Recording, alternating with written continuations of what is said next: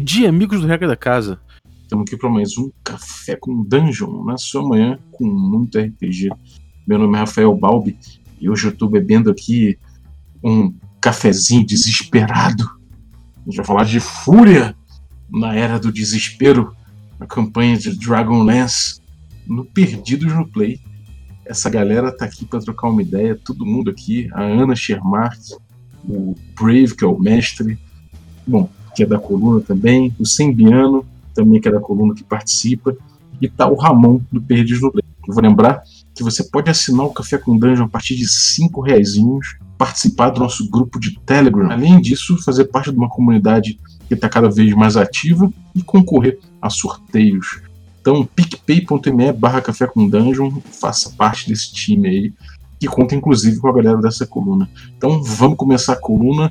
Esse é D&D Cyclopedia. Sembiano, toca aí. É, bom dia, D&Dzistas. Estamos aqui com um grande elenco para falar da, da, da stream do, de Dragonlance no Perdidos no Play. É, bom, Perdidos no Play acho que quem escuta Café com Dungeon já conhece bem, mas o Ramon tá aqui. Ramon, conta pra gente, cara, um pouquinho do, do de como começou o Perdidos e, e, e essa história aí, tipo, com D&D mesmo, bastante, né? E, velho, o Perdidos começou, se não me engano, no final de 2013 ou lá para 2014, quando o meu grupo de RPG da infância resolveu voltar a jogar RPG. E aí, com isso, a gente resolveu que ia fazer um podcast também, já que a gente estava voltando a jogar. E é até engraçado, porque quando a gente sempre jogou, da época de moleque, a gente jogava GURPS, né? A gente nunca saiu do, muito do GURPS. Saía para um, jogar, às vezes, uma aventura de vampiro, às vezes um lobisomem. Mas D&D mesmo a gente nunca jogou. Mas nessa volta, a gente decidiu que a volta seria com D&D. E aí a gente passou e comprou os livros da quarta edição. Era na época da quarta edição ainda. E aí a gente começou a jogar D&D nessa época. Você viu? Então, isso a quarta edição teve de bom, né, Ramon? É, é, engra é, engraçado porque assim, a gente não pegou esse hate da quarta edição, porque como a gente não era D&Dzista, né, era a edição vigente, e a gente achava que era o que todo mundo jogava e tava curtindo e tal. Pra vocês terem uma ideia, a gente se amarrou, mas a gente sempre jogou o D&D quarta edição só no teatro da mente. A gente não usava miniatura, a gente não ficava contando é, fits e tal para nada. Era, era tipo, ah, tá perto, vale, é melee, não é? Range de taca de longe. E é mais ou menos assim, mais ou menos como a gente jogava GURPS. Então, é, muito do que as pessoas falam, ah, a quarta edição era mais um wargame, ou era mais um MMORPG, cara, passou batido pra gente isso aí. Ah, eu, tô, eu tô brincando porque eu sou, sou beat da, da quarta edição, cara. joguei quarta edição pra caramba, mas realmente tem um, tem um hatezinho. E Balbi, olha aí, Raise Dead. Bugurso. Olha. Fala aí, fala aí Bugurso. a famosa frase: o mago nunca está adiantado nem atrasado, ele chega exatamente no tempo que tem que chegar, né? Então, bem-vindo aí, Pércio. Da Galápagos, todo mundo já conhece aí, faz, fez o trabalho da tradução. Então, bem-vindo, cara. Salve, boa noite a todos, obrigado, um prazer estar aqui de novo. E e Amon, cara, como que era o cenário de, de stream quando vocês começaram, assim, Brasil, enfim, para jogo de D&D de, de em específico, né? Já tinha, acho que, alguma coisa no, no, nos Estados Unidos, né? É, assim, eu confesso que nessa época, quando a gente começou, eu nem acompanhava muito os gringos, não. É, eu ainda estava fazendo como podcast, né? O pessoal inicial já tinha saído e tal. É, mas eu, eu tava ainda pensando o que fazer com podcast. Aí eu fui acabar descobrindo as streams de RPG com Azecos e com Gruntar. E foi aí que me deu um estalo. Eu até acho que já, para quem já perguntou, né, como a gente começou a fazer streams, eu, eu conto e foi exatamente o que aconteceu. Acho que eu tava no, no chat do Azecos. Não, do Azecos não, era, era no chat do Gruntar na época. É, na mesa que o Azeco jogava, eu jogava aquela mesa inicial deles, que depois virou o Sombras da Guerra, né, agora. E eu tava lá assistindo a galera jogando, eu tava me amarrando e eu vi que um cara no chat perguntava o que, que eles estavam fazendo ali. E aí a galera começou a explicar pro cara que aquilo era RPG de mesa, que eles estavam jogando RPG e me deu um estalo de falar, velho, o podcast, que é para mim é a mídia que eu mais gosto de consumir, por exemplo, gosto de fazer, mas me dá muito trabalho. É, ele é praticamente você pregar para o convertido, né? O, o, cara que consome o podcast, ele tem que ir atrás do podcast, ele tem que baixar, ele tem que saber o que ele está buscando. O cara que está numa, numa stream, que ele está dentro da Twitch, ele bate num canal, ele descobre o que está acontecendo ali na hora. Então é, eu vi aquela plataforma como um jeito de expandir o hobby. Aí eu falei, cara, a partir de hoje eu vou começar a fazer stream também. Eu vou levar o RPG pra galera que não conhece e vai aprender. E aí foi uma explosão, né? O Critical Role virou um troço mainstream absurdo. É, o Azecos explodiu aqui no Brasil também, o Gruntar, e aí é o que a gente tá hoje. E como, Brave, bateu esse papo para chegar você e o, e o Amon na, no, no, no, conceito aí da, da campanha? Como é que rolou isso aí? Vocês podem comentar um pouco? Claro, claro. Bom, uh, antes de mais nada, queria agradecer aí a presença da galera do cast, né, da, da nossa campanha, o Ramon, a Ana, que está aqui também do Pausa por um Café, o Pércio, que já é prata da casa.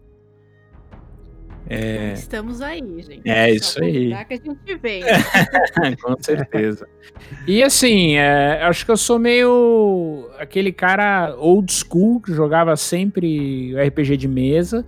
É, no começo eu achava até estranho, né? Eu conversei bastante com o Ramon nisso. Cara, por que, que alguém ia querer ver alguém jogando RPG se você pode jogar RPG você, com os amigos, enfim, em eventos? É, e aí a, a, a, máxima foi: pô, você não gosta de futebol? Não gosta de jogar futebol? E você não gosta de ver o pessoal jogando futebol? E aí eu pensei, foi, puta, faz um baita sentido isso, né? E aí a é engraçado que um dos meus grupos, jogadores mais recentes, um dos advogados que trabalha lá comigo, tem um grupo dele, eles entraram total quinta edição. E foi uma geração que entrou vendo stream, né? Então eles falavam Critical Role, não sei o quê, Matthew Mercer, o pessoal é sensacional e, e, e, aí eu fui me habituar, ver, né, como é essa galera jogando, de que maneira que isso funciona.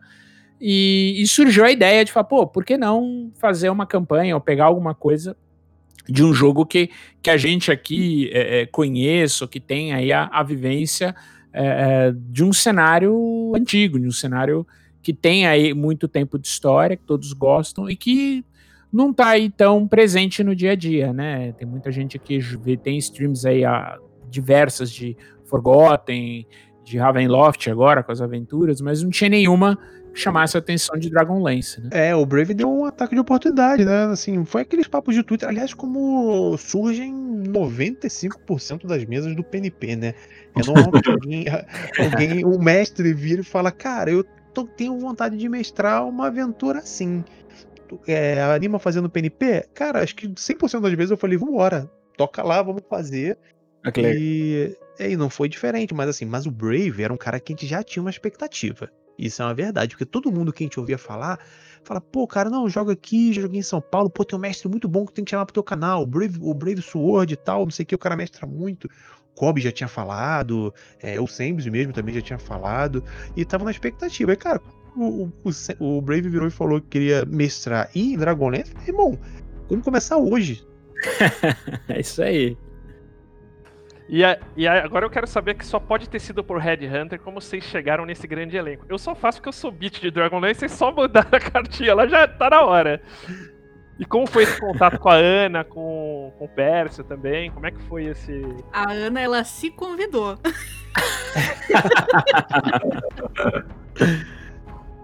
Mais ou menos, né? A Ana, a Ana viu a gente conversando, ela falou: opa, mesa de Dragonlance, eu animo e tal. Mas é engraçado porque antes da gente estar tá falando ali no aberto, é, eu e Brave a gente já tinha é, pensado em quem a gente é, poderia chamar, e o Brave mesmo falou: Poxa, tem aquela menina que joga no seu canal, é, não tá afim de chamar ela e tal. Eu falei: Cara, vamos, a Ana joga muito bem, vamos chamar ela.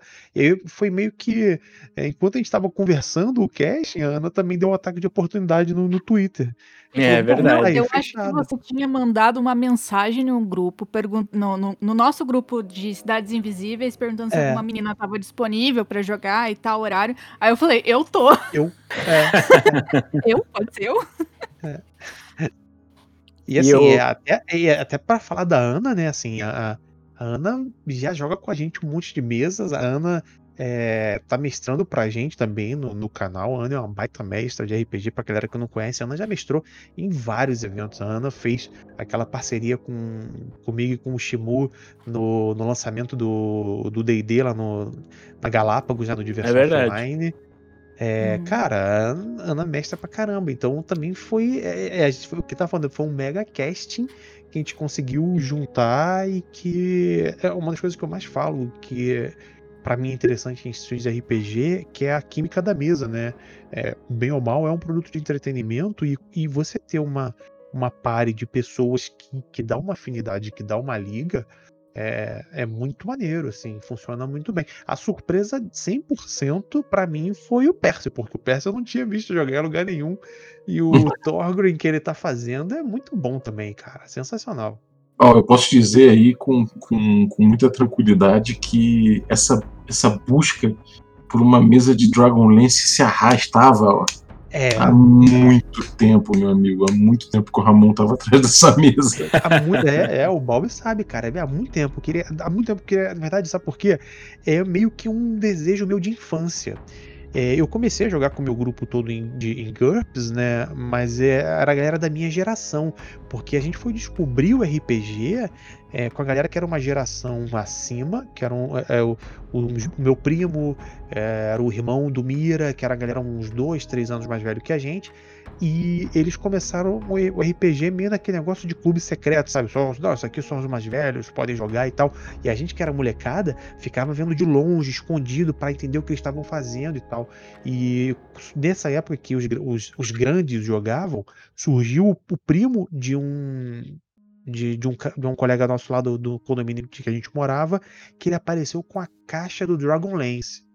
E aí, a galera mais velha só falava em Dragonlance. Teve umas férias que o papo era só Dragonlance pra lá, Dragonlance pra cá. E a gente não, não podia chegar perto dos livros, sabe? Qual era? Criança de moleque, não, isso aqui não é coisa para vocês e tal. E a gente ficava com isso no meio que no subconsciente. A gente chegava, corria, aí olhava, chegava perto da caixa, dava uma folhada rápida. Quando eles voltavam, a gente saía correndo. E aí eu falei, um dia eu vou jogar Dragonlance. Olha só, hein? O... E, eis que chegou, Percy, né? Você já tinha contato com Dragonlance antes, cara? Como é que foi esse. Rapaz, Dragonlance eu só tinha esbarrado, mas nunca jogado. Quando quando o meu grupo, o meu grupo, o primeiro, na verdade, grupo assim é fechado, contínuo, né? Que quando eu era moleque, adolescente, que a gente jogava D&D, a gente jogava basicamente Alcadim e todo mundo adorava, e era o cenário preferido da galera.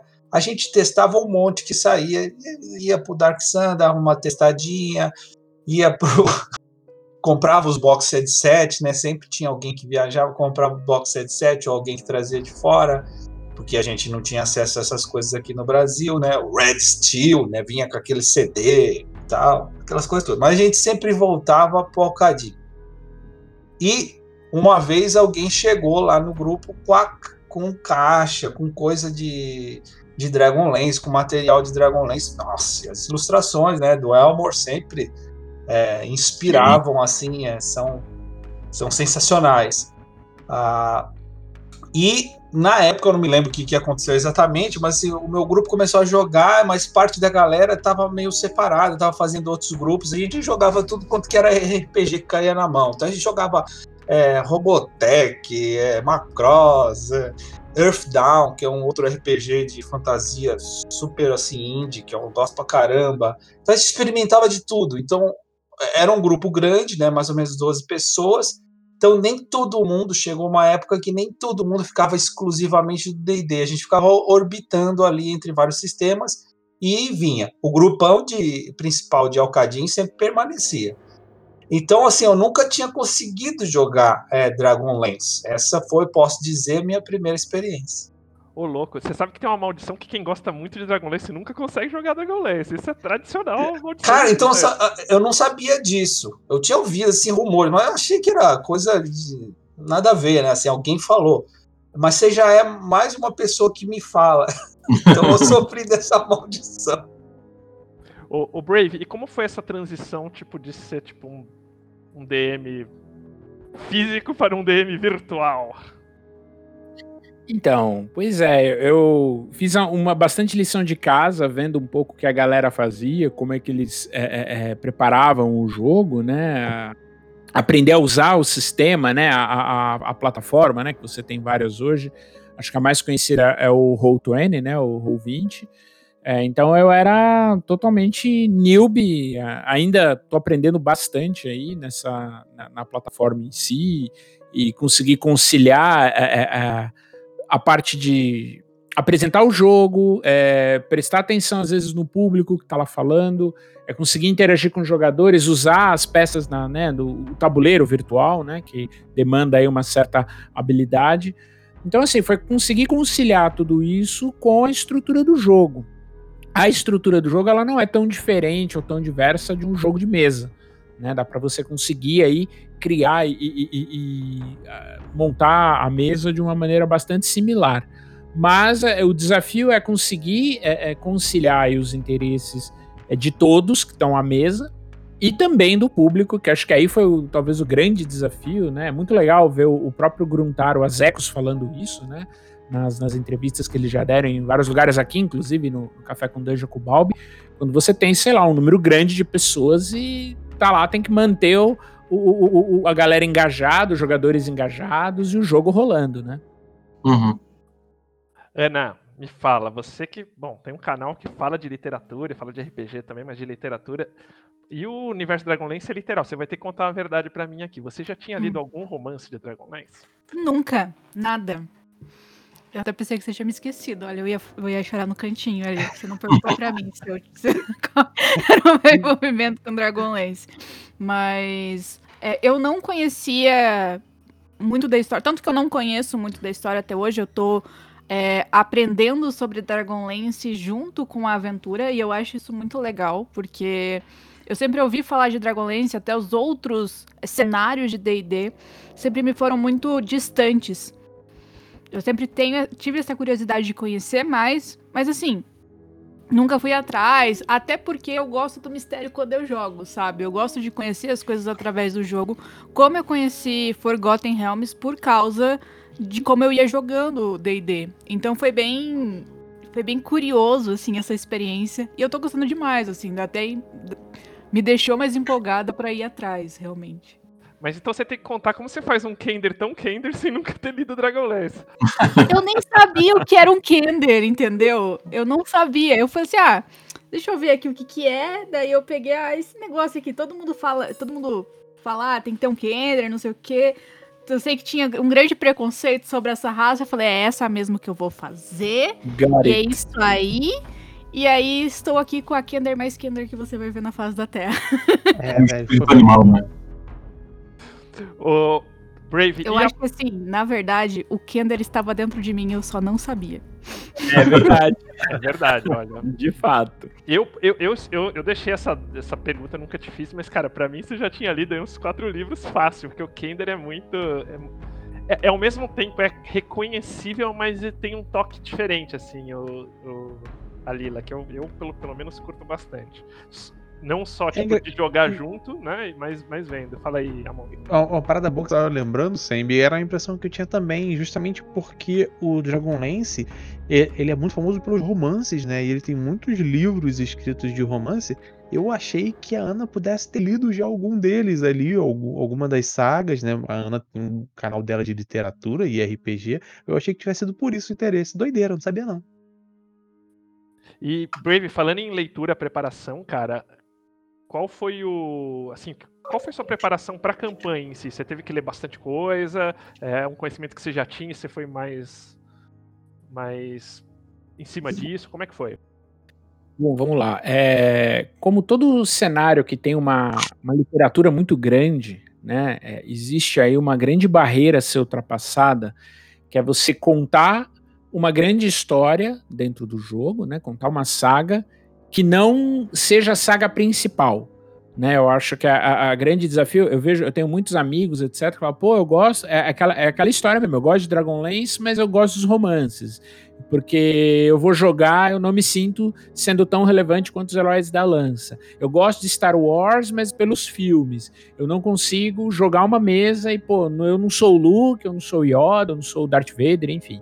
Então, acho que um dos grandes desafios de uma mesa de Dragonlance é você criar uma história que tenha uma relevância é, é, dentro do contexto que você desenvolve, né? E a gente vai falar um pouco disso, é, é um pouco até do que eu busquei fazer de centrar nos personagens a história. É, e, e, eu acho que fico muito feliz que tenha, está dando certo até agora, né? E você contar uma história de vários eventos que possam sim trazer e ser rele serem relevantes para a saga, é que não estão contados e que não estão aí, entendeu? Que estão abertos, né? Então, é, é, eu li bastante porque eu conheço o cenário e gosto, assim, sou entusiasta, mas assim, não foi. É, eu não usei muito desse conhecimento para criar história. Eu acho que um dos, o primeiro desafio é: eu quero contar uma história diferente da história dos livros. E isso é legal, porque, por exemplo, quando a Ana, o próprio Ramon, o Ramon acho que leu, né, Ramon? Um deles, não leu? É, eu, eu cortei caminho, eu li pelas HQs. É, é, seja pelas HQs, seja pelos romances, né? é, quem não leu vai poder pegar a, a, a, trilogia das crônicas e ler e falar: Meu, que legal! Eu não, é, pouquíssimas informações que estão na campanha são das crônicas, entendeu? É, então foi muito legal é, fazer esse, esse, essa saga. É, é, o início da Guerra da Lança, ou seja, a Guerra da Lança tem todo um, histórico de começa numa região, acontece um monte de coisa antes de ir para para a época dos romances mesmo, porque ocorre nos romances. Então eu falei, pô, legal, vou juntar duas coisas interessantes. Colocar uma região onde ninguém, poucas pessoas conhecem do cenário, ela é pouco explorada mesmo em romances, é, e desenvolver essa história colocando os personagens como pontos é, chave e como pontos centrais da história, que é o que, na minha opinião, deu muito certo com os heróis da lança, né? Brave, eu tenho uma pergunta para você, cara, um pouco a respeito disso aí, só pegando uma rabetinha aí no, no assunto. É, eu, eu, sei que o ideal é que, enfim, a pessoa conheça o, o lore, conheça o ambiente, conheça o cenário, né? Mas para você jogar um D&D em, é, em Dragonlance, é mais é, quer dizer, é, é vital ou é mais importante que se leia os romances ou você acha que a caixa já dá já faz serviço para evitar que você jogue somente mais uma aventura de D&D com o nome Dragonlance em cima. Cara, vamos lá. É... A caixa ela traz algumas referências, o material de RPG ele traz algumas referências que diferenciam o cenário, por exemplo, de um Forgotten, de um Greyhawk, de outro cenário aí de tantos, tantos que existem em D&D. Ela ajuda tá? Ela traz um pouco do feeling, você consegue com esse material criar a história, assim, né? Ele traz, ele fala um pouco da ideia da alta fantasia e tudo mais, é, e ela é suficiente para você montar a história, na minha opinião. Você pega lá um evento, ou ah, um plot, né? Um, um gancho de campanha e monta uma história, uma saga legal. Ler os romances traz um pouco do conhecimento histórico do, do tipo de fantasia que você quer colocar, entendeu? Eu acho que ajuda, né? É, mas não é, é pré-requisito, na minha opinião, entendeu? É uma sintonia fina, assim. Exatamente. Eu acho que é muito mais, Balbi, você pegar o, o romance e, e, fazer o ajuste da fantasia que você tá afim de ver, entendeu? É, por uhum. exemplo, pegar aquela caixa lá de Mesoberranzan, quero mestrar no Underdark. Ok, você consegue montar uma aventura e tudo. Agora, se ler os romances do Drizzt e pegar esse histórico, essa base, para montar a saga, eu acho que isso te dá uma profundidade é muito interessante. Uhum, legal. Eu tenho uma pergunta para o Amon aqui, e depois que eu estendo para Ana e para o e pro Percy comentarem. Uh, a gente começou a campanha muito com vínculos, né? Então tinha um vínculo inicial ali do, do Tristan com, com Bennett. Inclusive, Amon, quero saber por que, que você escolheu um Cavaleiro de Solâmnia e, e como isso vocês acham que, que foi definindo um pouquinho o desenvolvimento dos personagens de vocês, começando aí pelo Amon, pelo Amon com, com Tristan. Eu acho que a, a minha escolha ela sempre já estava definida, justamente por esse lance que eu tenho com Dragonlance, que era meio místico, assim, de, de querer descobrir, saber com, como é que ele é. E um deles eram os Cavaleiros de Solâmia, né? Que eu sempre ouvi falar, é, eram os guerreiros honrados e tal. E eu falei, um dia que eu jogar em Dragonlance, eu vou jogar com o Cavaleiro de Solâmia. Então, é, eu já tinha isso sempre em mente. Acho que foi até no Brave, quando a gente começou a falar sobre a mesa, eu sempre falei, Brave, eu quero jogar com o Cavaleiro de Solame. Ele falou, ah, é, não sei se vai dar para começar você já cavaleiro e tal. Eu falei, Brave, alguma coisa relacionada aos Cavaleiros de Solame eu quero ser. o Brave já vai podando, né? É. eu acho que um negócio legal, é, é isso eu, eu, coloco muito, na, é você ver a evolução do cara, né? Então, o Tristan, ele é um escudeiro, tem tudo de cavaleiro, mas ele ainda não é o cavaleiro é, é, é, condecorado, né? Ordenado. E ver isso acontecer dentro do jogo, acho que é de uma profundidade, de uma, de, um, de uma riqueza muito grande. É, e até pelo lance do vínculo também, eu acho que uh, as narrações iniciais que o Brave fez, né, que ele começou com a nossa party separada, dois em dois, funcionou muito bem, porque apresenta meio que como um contraponto, né, o, o Tristan é, é, um moleque novo, escudeiro, querendo seguir os passos do, do avô na cavalaria, é, mas sem ter um, um, mentor, né? Porque já o, o pai e o avô dele já é, não estavam presentes e ele precisa descobrir o que é ser um cavaleiro, né?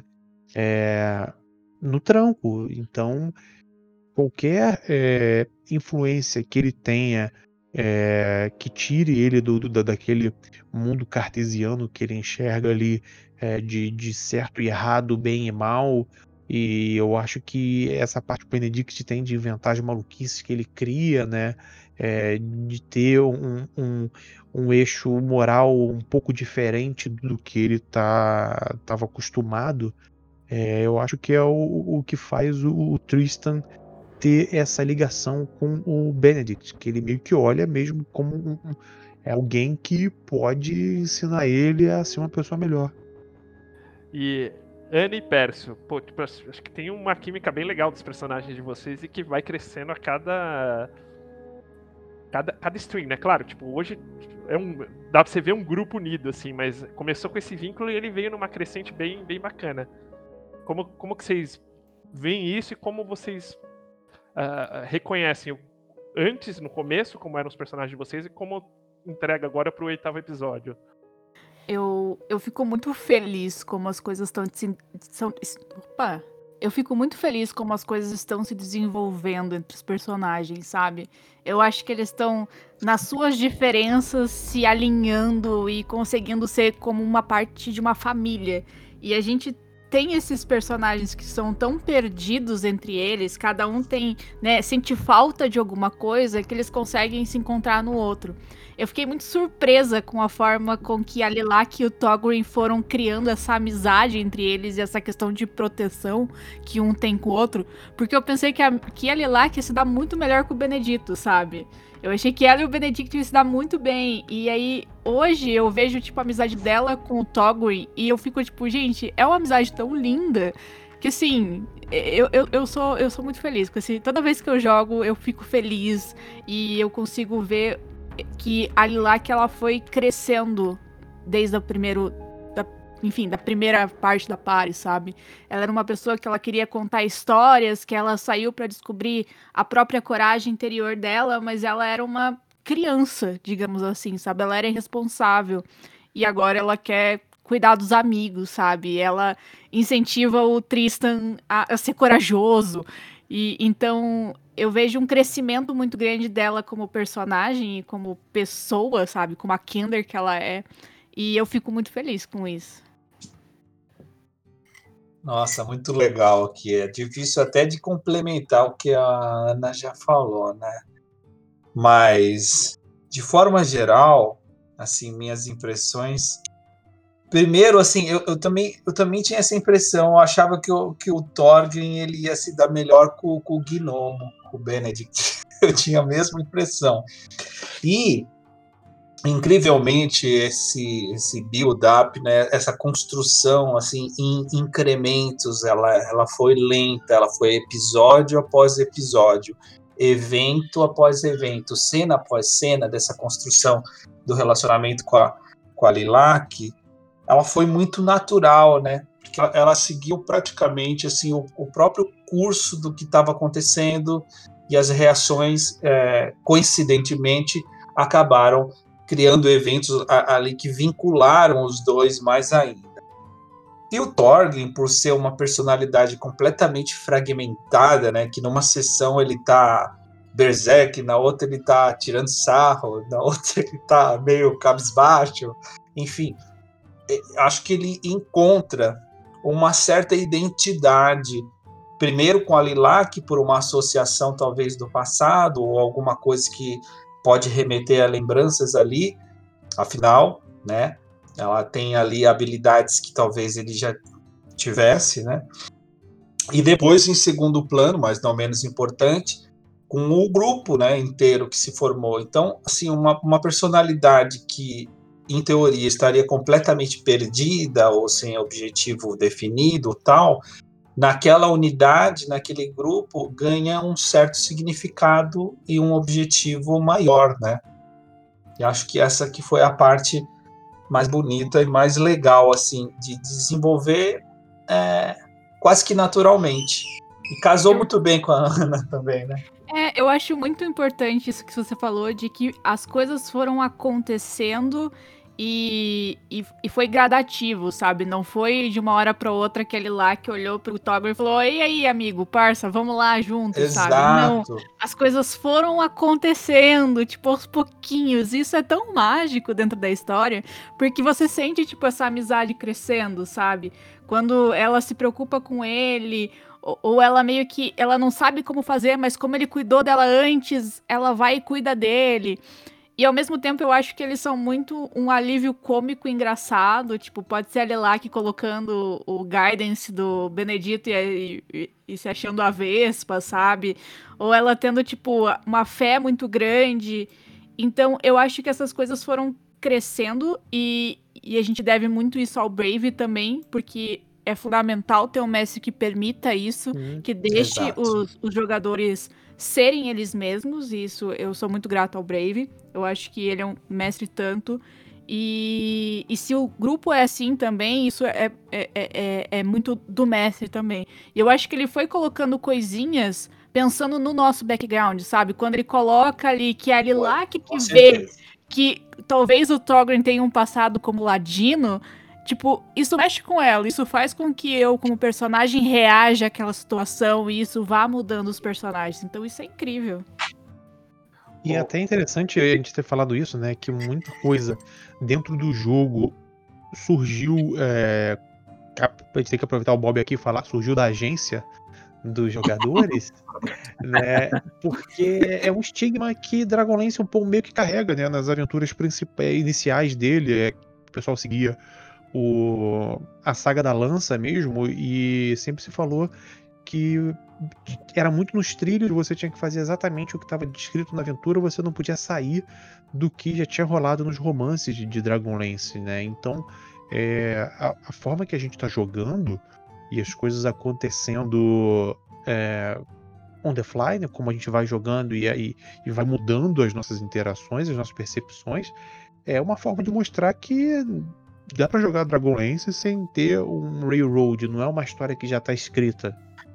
Uhum. Com certeza, com certeza.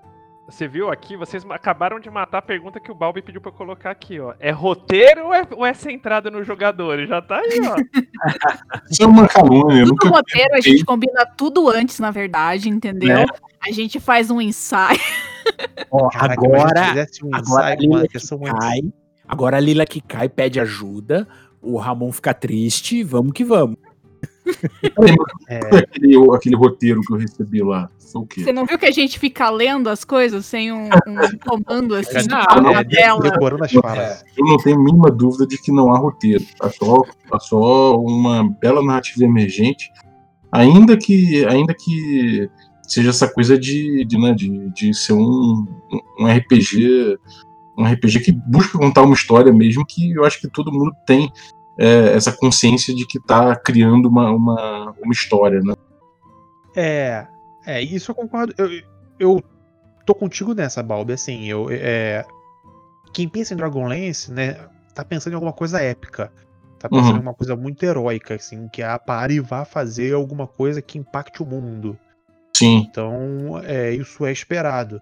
É, mesmo que alguém vá morrer na nossa última sessão, cara, eu tinha dado, sinceramente, eu tinha, eu tinha largado a mão do TPK. Eu, Eu tinha jogado pra perda. Eu tava pensando também. qual era, o que personagem que ia fazer pra, pra jogar a última, o último dia da temporada. Tava contando com a morte já. O É. Brave mata, hein? O Brave mata, eu só falo isso. Eu joguei com o Brave em 15 minutos e morri. Em 15 minutos eu morri. Então, e, e esse acho que é um, é um paradigma muito legal e muito interessante, né? Que eu pensei, falei, poxa, o que, que é. Primeiro eu responder, né? O que é Dragonlance? Pô, Dragonlance é fantasia heróica. É, mas é uma fantasia centrada na figura dos personagens que são os heróis. E personagens com as suas é, é, vantagens e desvantagens, com as suas imperfeições e com o seu, é, os seus anseios. Eu acho que esse foi um ponto principal é, que eu busquei é, é, colocar. É, primeiro, de deixar assim, é, tentar não dizer não pra nada, ó, quero jogar com tal coisa, desse jeito, com essa história, com esse. Ok. E trazer os personagens pro contexto do jogo. Acho que isso é uma. Isso é, uma, é algo que eu recomendo as pessoas fazerem, os mestres, quem quiser pensar, traga o jogador para sua para sua saga. Não chega com a, não chegue com a saga pronta, olha, tá aqui, comprei Ghost of Saltmarsh, vamos jogar, nananana. Mas pô, eu quero jogar com, sei lá, com um cara que não veio do mar, tem outro background. Então, como trazer o background desse personagem para tua saga? Entendeu? E deixar o negócio rolar, entendeu? É uma coisa que eu até falei no começo. Falei, olha, a gente tem aqui um, um roteiro, mas eu tenho, du eu tenho duas, dois caras, né? Um autor e um diretor de filme que eu vou seguir seja o que Deus quiser. Então, um deles é o Quentin Tarantino, que assim, pega aí filmes que ele, que ele fez, que, que a história a gente achava que já sabia o final, ele vai lá e dá um tapa na nossa cara, né? O Bastardos Inglórios, Era Uma Vez em Hollywood, são roteiros que a gente tinha como pronto e, e mudou tudo.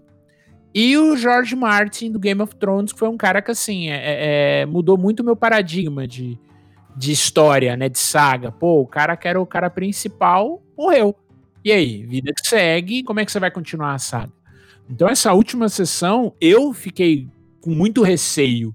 É, é, é, mas, e aí, eu, eu, eu, apesar de ser um cara bastante direcionado à história, Balbi, eu busco seguir muito o drive do jogo, o drive da, da cena, da bruxa lá, da megera, que queria de detonar todo mundo e ia conseguir, cara, era o que ia acontecer. E aí eu ia pensar, bom, beleza, o que, que eu vou fazer na próxima sessão? Montar personagem novo, mudar a saga, mudar o jogo, fazer um último episódio meio pós é, é, morte do, do, do, Stark, lá eu esqueci o nome dele, do... O Ned Stark? O Ned, Ned Stark, o Ned exatamente. Que, que, como é que você assiste o décimo episódio da primeira temporada? Desculpa o spoiler, pessoal, mas...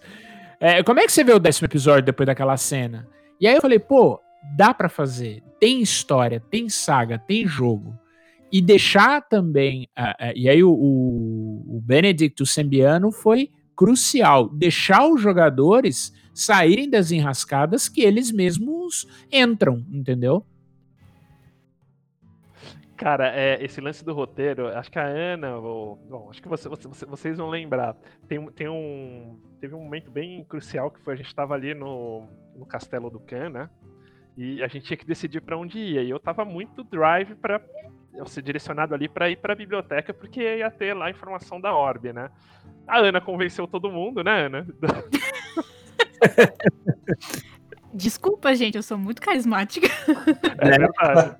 A Ana convenceu todo mundo e ficou, tipo, o Benedict da Orbe. Daí veio o Thorgrim e passou o rodo nele, né? Parece como foi.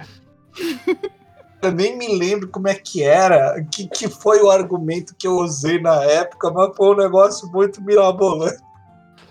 Foi algo meio tipo, com, com os deuses, assim, a gente vai falar com os deuses. Você, Você vai falar com os deuses, provavelmente com quem criou a orbe dracônica, com os deuses dos dragões.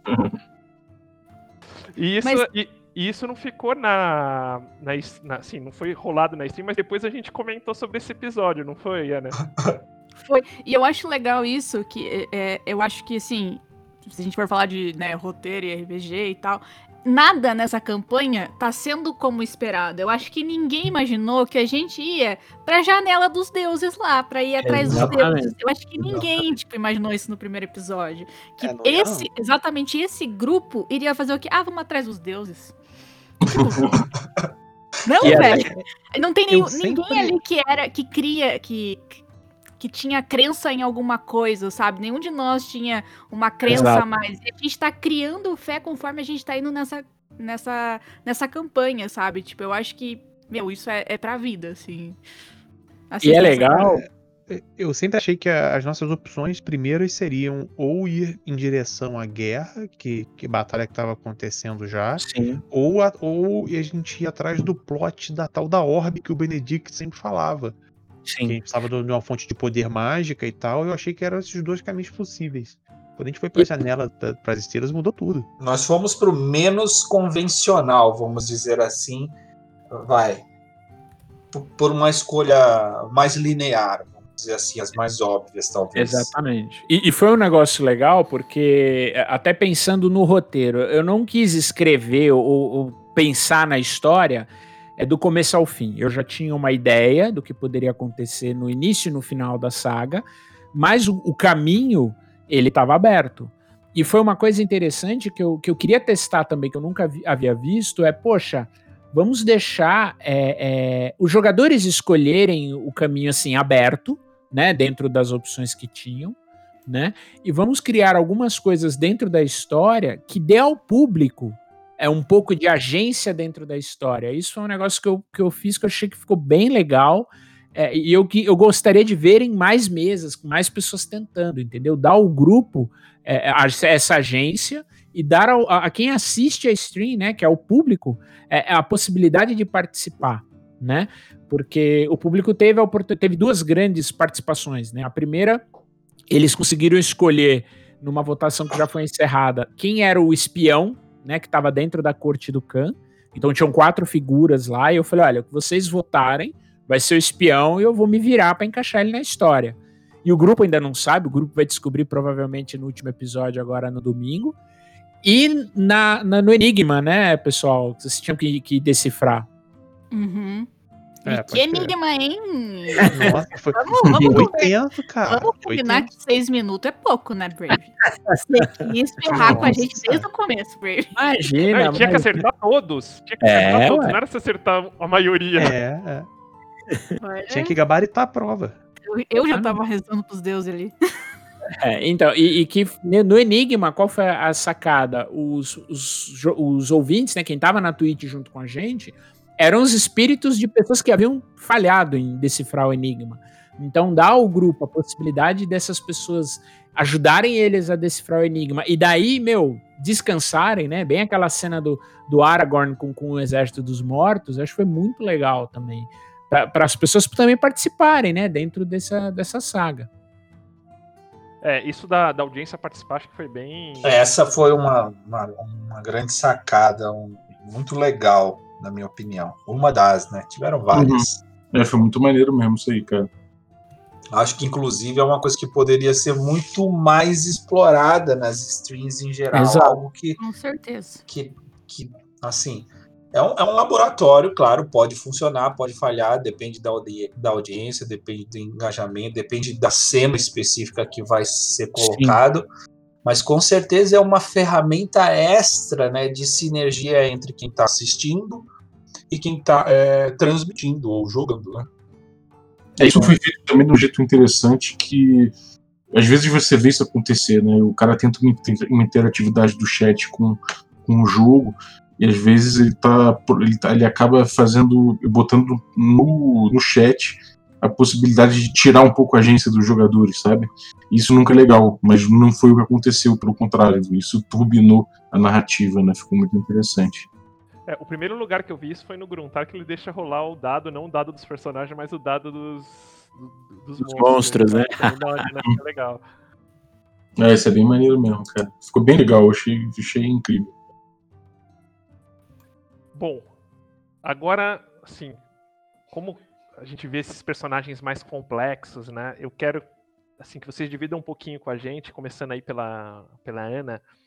Assim, qual é a preparação que você tem para criar um personagem? Imagino que você faça isso em stream fora de stream, mas poxa, para dar toda essa camada de complexidade por trás, quanto tempo você fica pensando? Fora a parte de, de como você organiza isso em ficha, Ana. Tá, é, é complicado, porque assim, eu acho que eu, eu sou uma pessoa que eu sinto personagem. É, eu já disse isso, acho que em algum podcast eu já devo ter dito isso, mas eu acho que o personagem ele existe dentro da gente, né? E ele vai se soltando conforme você vai sentindo. Então, eu dedico um tempo sempre pensando e, e assim, durante a minha vida, assim, hoje eu tô trabalhando, fico, putz, se a Lilac tivesse que fazer isso, o que, que ela ia fazer? Qual atitude ela ia tomar? Sabe? E a única coisa que eu tenho sempre em mente é, tipo, um, um norte principal do personagem.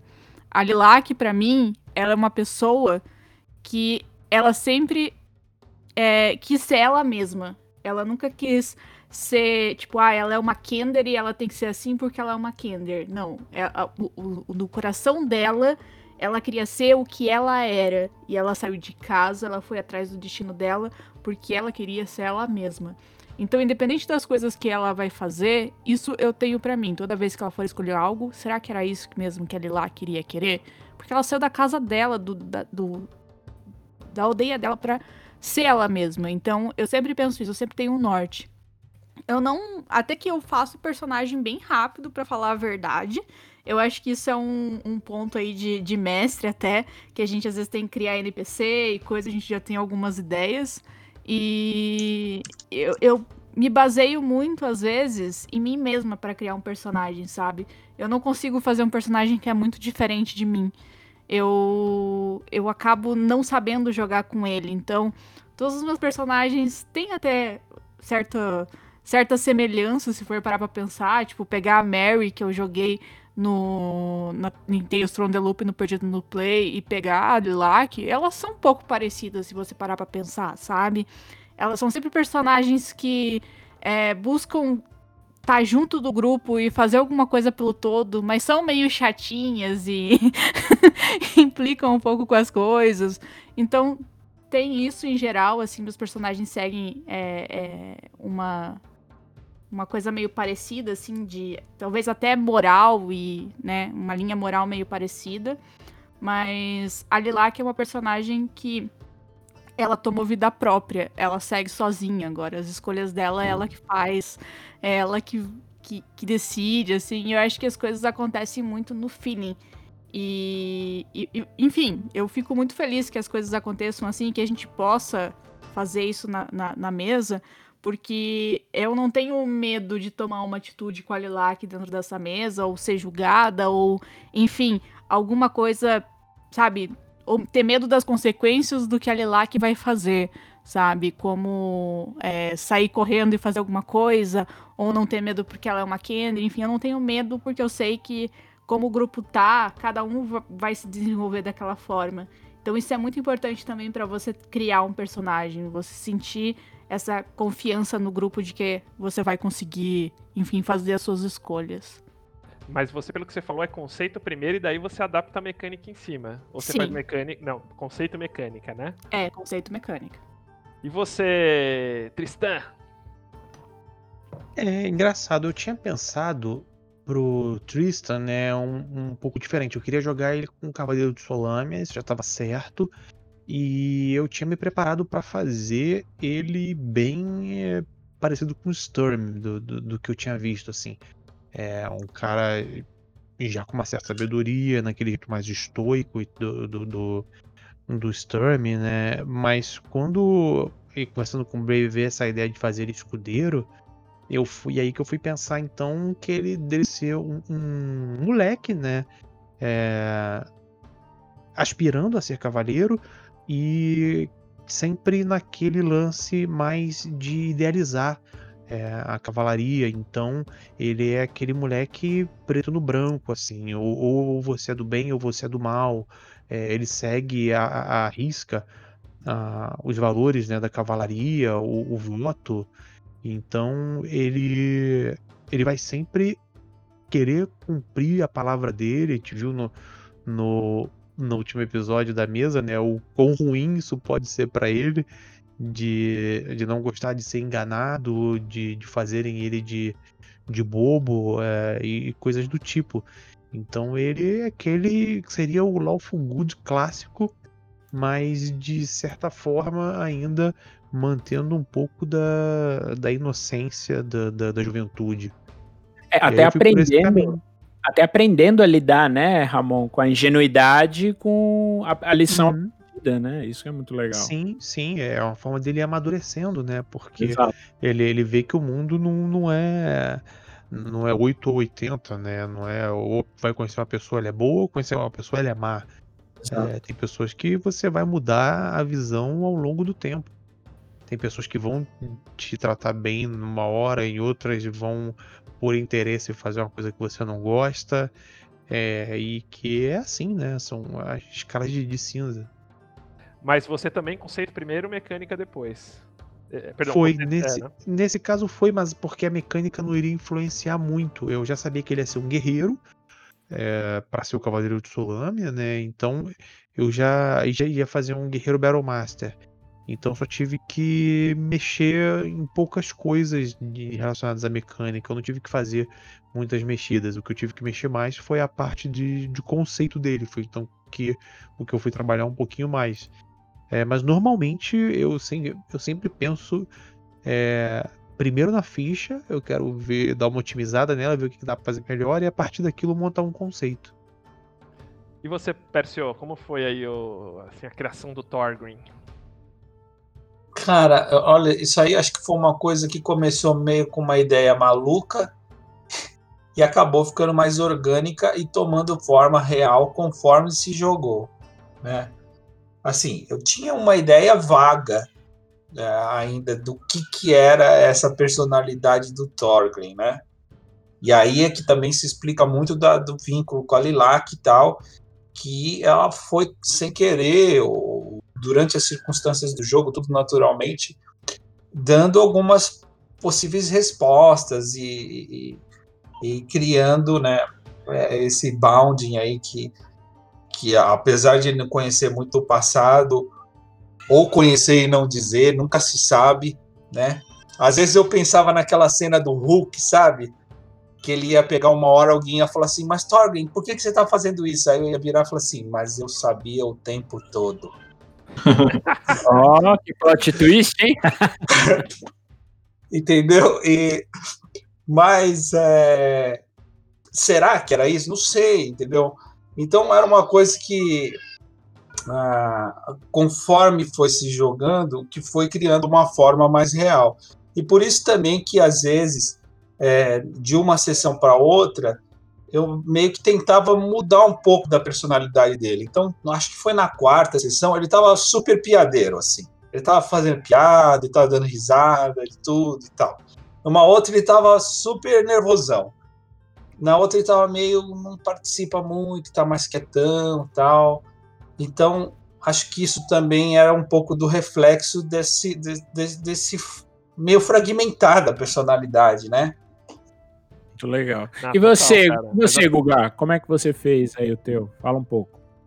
Cara, eu sempre sou 100% conceito e depois eu tento encaixar as mecânicas, né? Eu queria jogar com com, com Gnomo Inventor, sempre quis, tipo, jogar em Dragonlance e, e daí tinha o Artificer e, e casou, mas assim, a primeira coisa que eu pensei sempre é, é, conceito, acho que um pouco na linha da Ana, e depois eu vou, fico pensando que nem ela, assim, o que, que, que vai fazer e tal, e depois eu encaixo a parte a parte mecânica.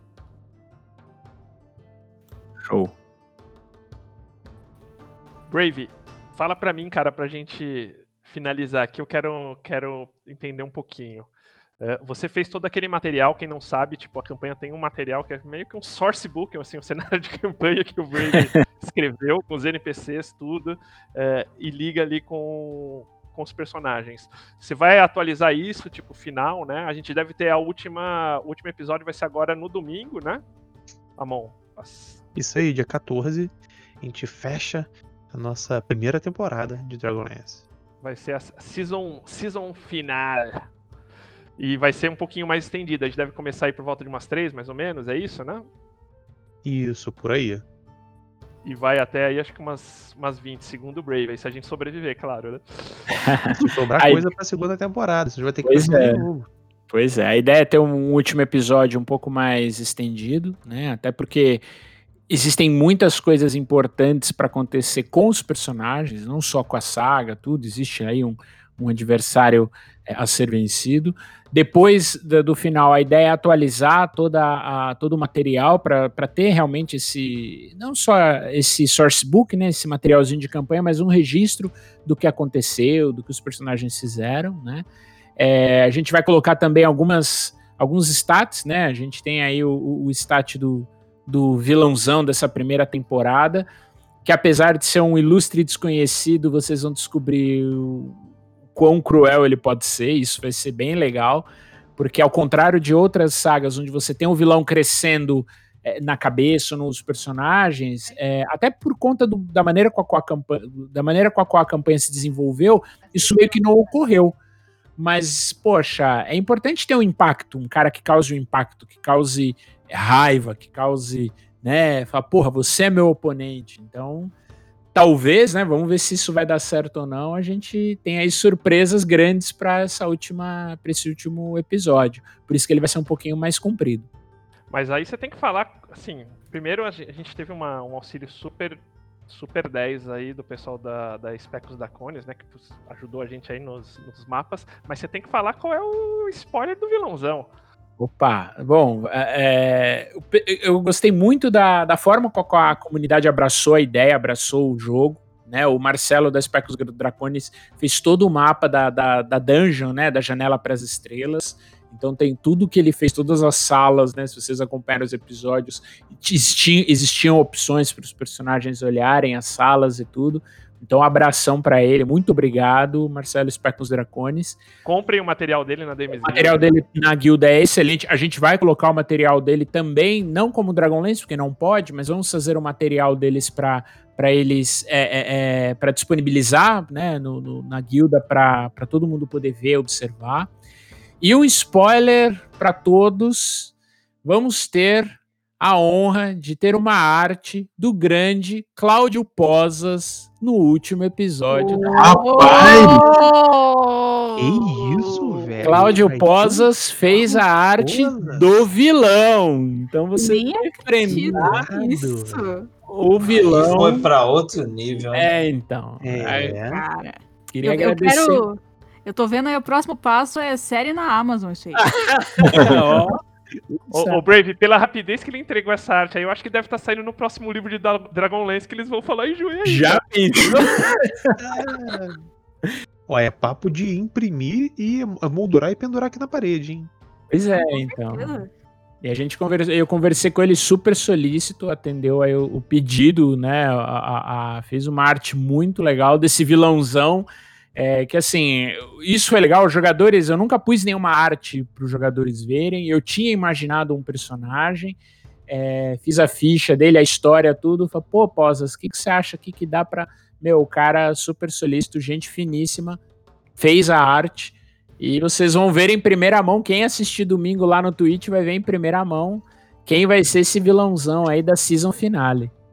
Top. Então quem. Tô ó, emocionado.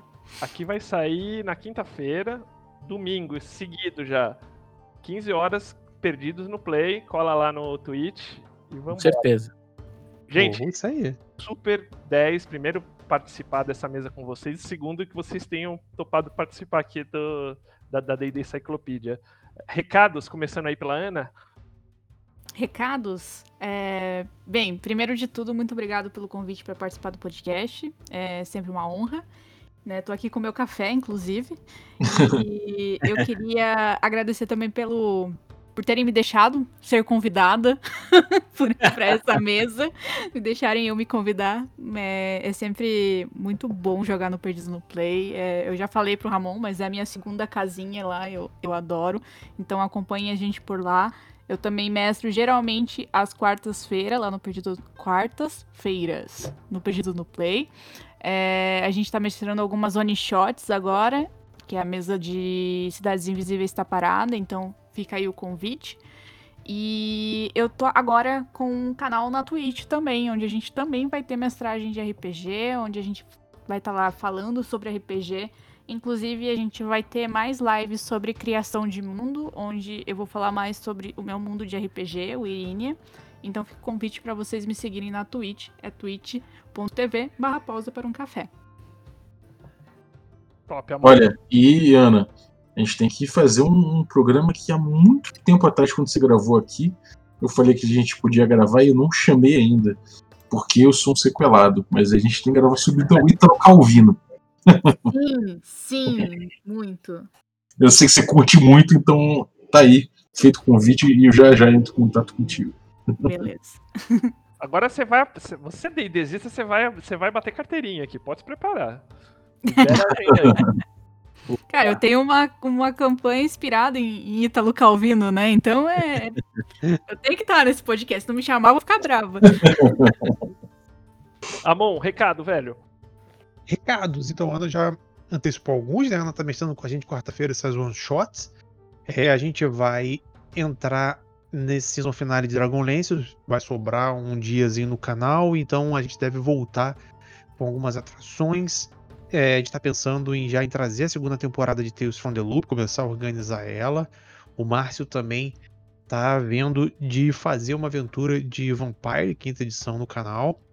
E aqui em primeira mão para vocês do D&D Encyclopedia Café com Dungeon, eu fechei uma mesa para eu vou mestrar para a galera do cenário do Magic the Gathering uma aventura usando o suplemento novo do Mythic Odysseys of Teros, no cenário de Teros de D&D. Muito bom, hein? Muito bom. Que legal, é, velho. É, ó. Ainda tem mais player? Onde aplica? Opa, e os players? E os players? Já vamos fechar as mesas aí. Top, cara.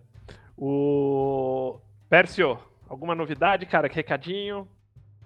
Caramba, o cara foi falar de Mythic Odysseys of Teros bem agora, então não vou falar mais nada. Peraí. Todo mundo deu um spoiler, né? Eu tô me sentindo na obrigação de dar um também. Mas eu não sei, assim, tô coçando a cabeça aqui. Bom, é, primeiro, obrigado mais uma vez por estar aqui. Ô, Balbi, eu quero saber quando é que eu vou ter uma coluna aqui, porque eu não vou ficar agradecendo toda vez. Obrigado mais uma vez por estar aqui. Entendeu? Enfim. Eu vou chamar a coluna, do, a coluna o cantinho do Bugurso. O cantinho do Bugurso. Tomando uma com o Bugurso. é, obrigado a todos. Foi legal comentar aí de como é que foi construir essa, essa campanha.